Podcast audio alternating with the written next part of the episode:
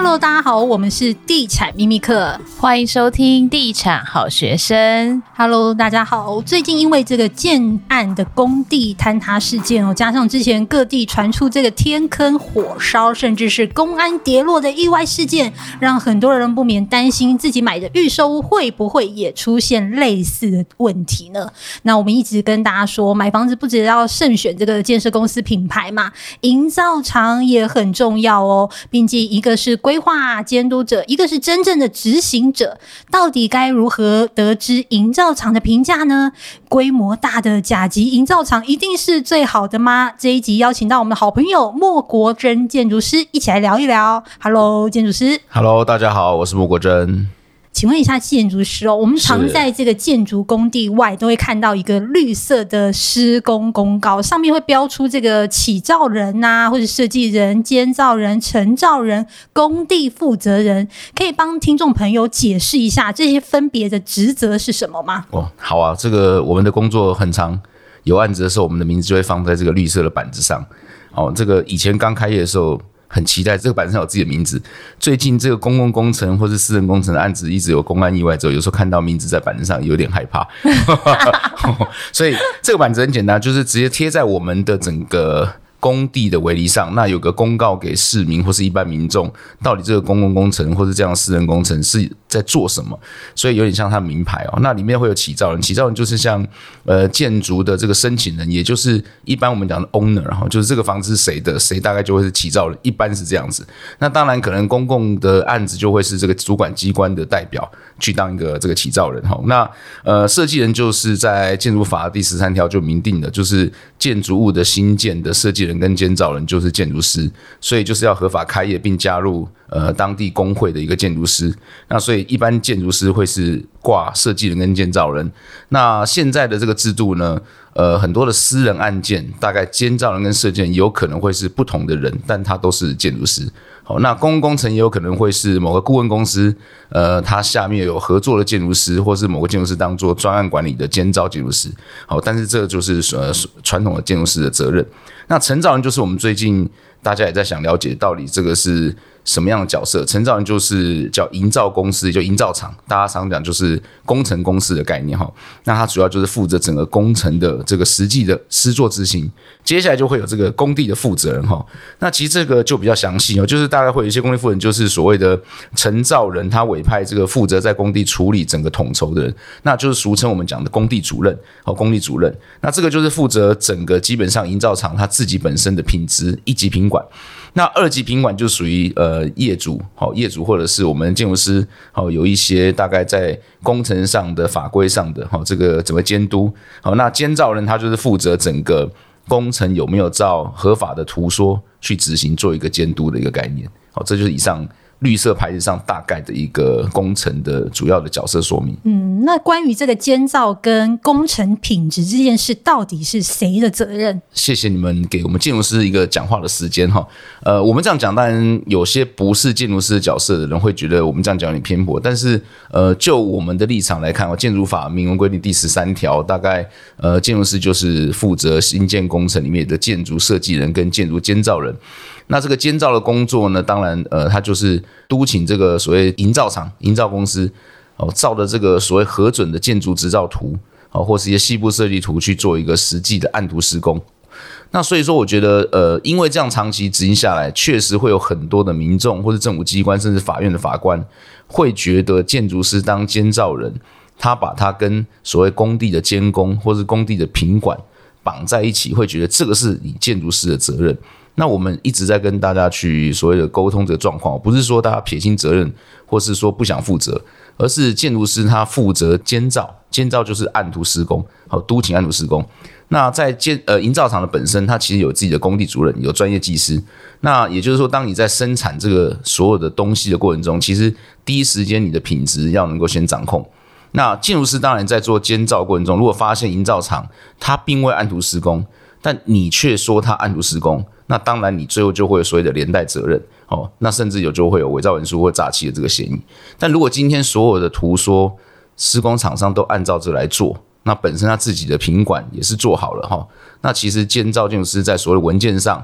在这个所谓该检验的点上，比如说钢筋该怎么绑扎，哈，这个灌浆的时候该有没有到标准，这个所谓的这个建筑师签证的负责有签到，那我相信在一级、二级甚至到三级这个品管应该都会是符合标准的。所以这件事情在正常的情况下没有问题，每次都是在出事的时候，大家才开始讨论说这是谁的责任。那我也希望能够利用这么大的一个公安事件。其实已经很多次了，今年已经好多起这种所谓天坑哈，我们应该利用这样的一个媒体讨论，或者是呃专业团体的讨论，去理清到底什么责任是谁的，呃，才去谈说未来在法律上来讲，其实法官该用什么角度去判每一个人该负担的责任，这样。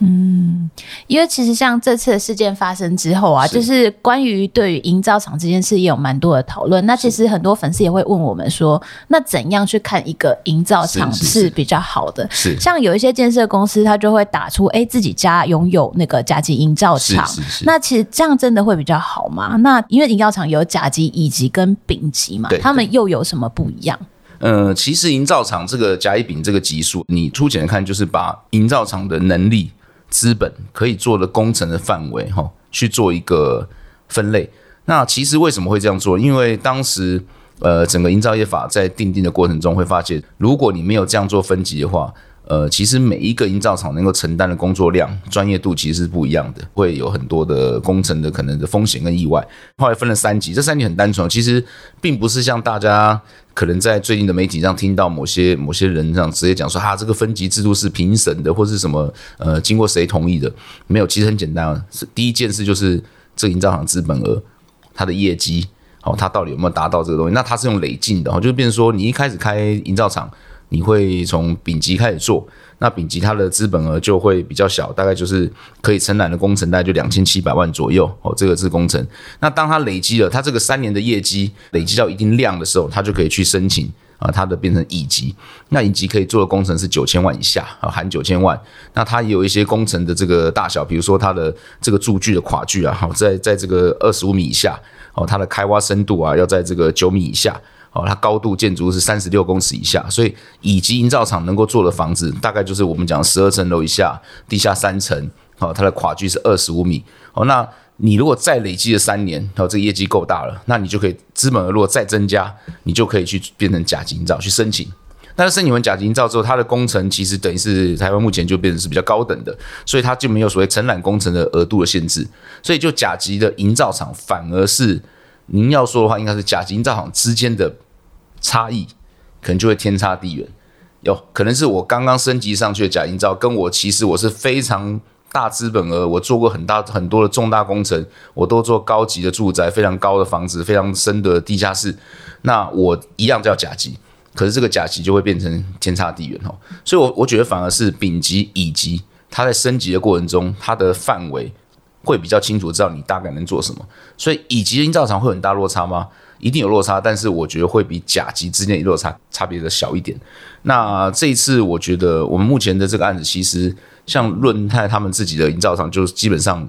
做的案子都非常大。可是如果你不是润泰自己的营造厂，呃，很多建商营造厂其实它本身的经验不见得是这么多。所以你说建商自己有营造厂一定会比较好吗？我觉得还是回到一件事。你的管理才是最重要的，好，这个管理才最重要。所以有的时候我们在买房子或看房子过程中，其实很多是一种，我觉得是商业的一个话术了哈。那所以呃，各位消费者还是要真的去认清这个营造厂是不是真的有这个能力，那是不是真的跟这个建商，如果他是自己的营造厂，他们的合作关系是真正的实打实的合作，还是只是类似呃关系企业，还是只是类似某一种呃缔结联盟，要要去看清楚。不然都会有一些潜在的风险。那既然谈到这个营造厂，那一般消费者要怎么得知这家营造厂是好还是坏呢？要如何得知过去的评价？嗯呃，其实这个营造厂它一定有经济部商业司的这个合法登记，里面就会负责人他的这个案例，甚至说这个营造厂在有没有法院判决。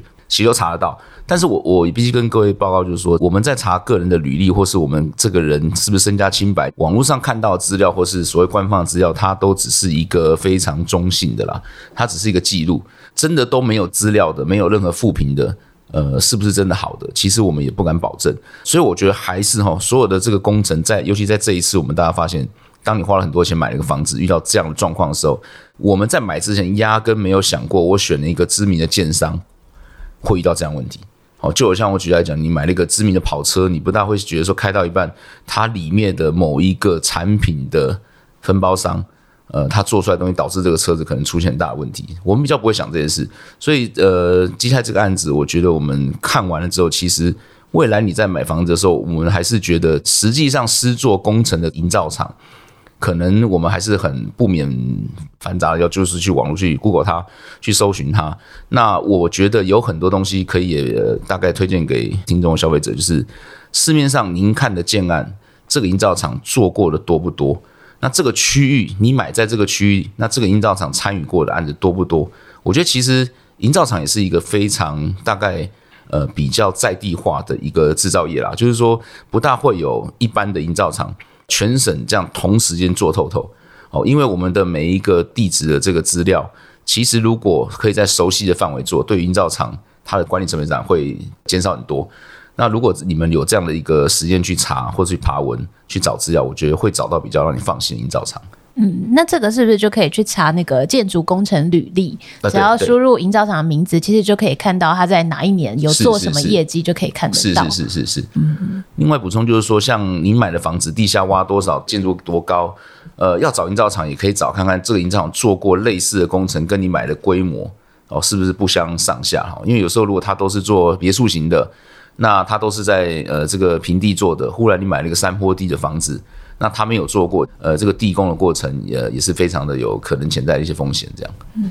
那接下来要来问一个有一点点小敏感的这个话题了。您说，您说，就是在这个地产圈，其实有的时候建设公司它其实是会用这个借牌去发小包这样子的方式，就是它虽然有挂营造厂，但是其实它只是借牌。是，那这种方式是要怎么去判断？这个建案到底是不是发小包？那发小包对消费者来说到底是有什么优缺点？呃，先跟各位分享，就是说，其实业界很多的工程上，呃，基于他的生意的成本，或是他基于他的管理的这个间接的一些一些指派，或是他原本建设公司的能力来讲，确实他合作模式有很多种啦。那我们必须说，当然，如果您买到的房子，比如像知名的润泰、大陆工程，或是像呃某些上市会工程，它有长期自己培养的营造厂，那我觉得大家不用太担心。那如果这个建商是你没听过，那他跟你说他自己有自己营造厂，要怎么去判断借不借牌？呃，我跟各位报告，如果光从政府的资料，其实是很难去判断他借不借牌。就算是自己公司的营造厂，他也不会是同一个法人，因为其实法律上规定嘛，起造人跟承造人一定要分两个，所以他只是关系企业哈，他只是关系企业。所以我觉得，如果要用评断说建商。呃，自己有没有营造厂？那这个东西是不是自己发小包？然后其实借牌？老实说，你在契约书上，或是你去爬文，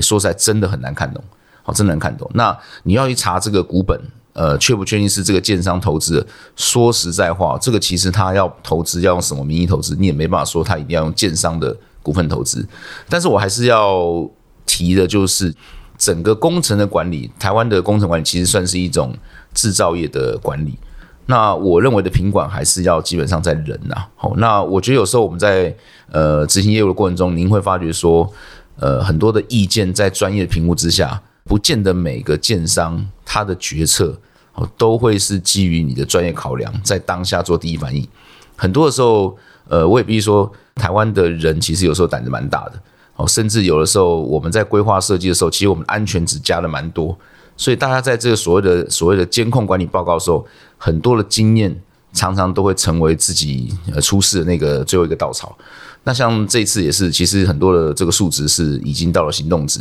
那其实拖了有点长的时间去做了反射。那其实现场的这个水平支撑其实也做了补强。那当然我相信所有的专业的人在那个当下一定有做所谓他认为他想要处置好安全的事情，但实际上。呃，我觉得人定胜天这件事，其实，在我们现在看这个科学，不见得能够每件事都达成。这个问题很尴尬，就是你要怎么证明它是不是发小包？老实说哈，呃，当然你可以查一件事啊，这如果是我，我会做一件事，就是这个建商以前都是发大包营造厂，忽然他在这个案子跟你说他发小包，那你可以了解下这个营造跟他的关系是什么。我觉得有时候很多可能会是。类似去等于是加盟一个关系企业，好，就是我等于买一个子公司，然后把我的人重新在那边。那但是这样的养成过程中，是不是呃跟你的这个健身公司的中央指挥系统已经成为同一个协同？那我觉得这样到底有没有已经到一家人的概念？如果没有，那我觉得这样的管理还是会有一些风险。那确实最近这几年，因为营建物价成本的高涨，很多的呃健身公司会希望营造厂是自己公司啊，它比较好控制成本。那比较好控制成本，其实应该也要比较好控制管理哦。但是有时候我们在做生意过程中，其实就是成本永远是最容易反映大家能不能做决定的事。那管理呢，永远是在出事之后，你才会觉得这个管理成本很便宜哦。所以，我们工程有的时候就会有这样的一个盲点。那我相信，经过这一次的这个公关事件，我我认为啦，这个业界会每一次经一事长一智。对对对，会有一些改变。对对对。那如果通常一间这种口碑好营造厂，有哪一些施工的规范跟细节，会是跟其他营造厂是不一样的地方？呃，分享给大家，比如说我以前呃曾经在大陆工程的工地去参观或者待过。就是非常的干净，润泰的工地也很干净。然后我就是说说，其实有时候不是说我们去呃，好像去去另类的去促销这些东西，而是其实有看过这样的工地，我相信所有在这个行业执行的人都会希望自己的工地能够变这样。那只是说有没有办法，或有没有这样的能力，或者企图心，把间接成本花这么高？好，那或者是你下面的工班，你下面的这些所有的工程师，能不能找到这么用力去管理现场的？好，这件事我觉得只要你的材料现场的排放位置是很整齐的，基本上你钢筋有没有脱离地面去做存放，这个其实都是基本上自主管理的一个非常小的细节。嗯、那再来就是我觉得，呃，工地里面是不是所有的工人，呃，所有的作业人员都能够符合这个安全的要件？比如说高空作业，它必须要的配件，呃，这也必须说，我们有时候到某些工地真的是替这个同仁捏把冷汗。甚至有时候我在爬到这个钢梁钢筋上的时候，我都会边爬边祷告，因为我好怕有些事情在我面前发生。哦，其实说真的，真的，我们去现看的时候，其实建筑师在爬高爬低的过程中，其实我们有害怕。哦，比如说我们戴安全帽、绑安全锁，在这个钢梁上走的时候，我们也会觉得很可怕。但是我最怕的反而是在我面前有人掉下去。哦，那个一定是我，我大概一辈子无法好好睡觉哈。但是很奇怪，就是很多的现场的这些很有经验的师傅。他永远都会跟你说，这些管理非常的影响他的工作，然后他会跟你讲，你塔切拉姆在我做代接，让其他他走。那我之前有听说，就是台湾有一个建设公司的老板也非常严格，他现场是不能有烟蒂，是，如果看到烟蒂就是罚钱，而且是重罚。是，对，就是他对于这种建筑工程的管理跟干净的这种工地是非常要求的。是，其实以前我待过大陆工程的工地哈，我其实去的时候，你会发现他每天早上哦要上工前。所有的各种公班全部要集合点名。你今天多少人进这工地，全部点名，然后这个人进来之后，他今天穿着打扮全部要检查，然后呢，服装仪容检查吗？对，服装仪容检查，检查，检就是你的服装有没有整齐，你不能打赤膊，你不能就是穿背心，然后露出这，反正你要高工作业要焊工的，你基本上所有的衣服都要穿的妥妥当当。好，其实一间爱惜自己健身公司的品牌嘛，都会要求这个工地的各项安全规范。最近呢，工地坍塌事件发生后，相信其实消费者买房除了看建设公司品牌之外，营造厂过去的业绩跟评价也很重要。以上的资讯也给大家参考。那这一集也非常谢谢建筑师，谢谢大家，好，那我们就下一集再见，拜拜，拜拜，拜拜。拜拜。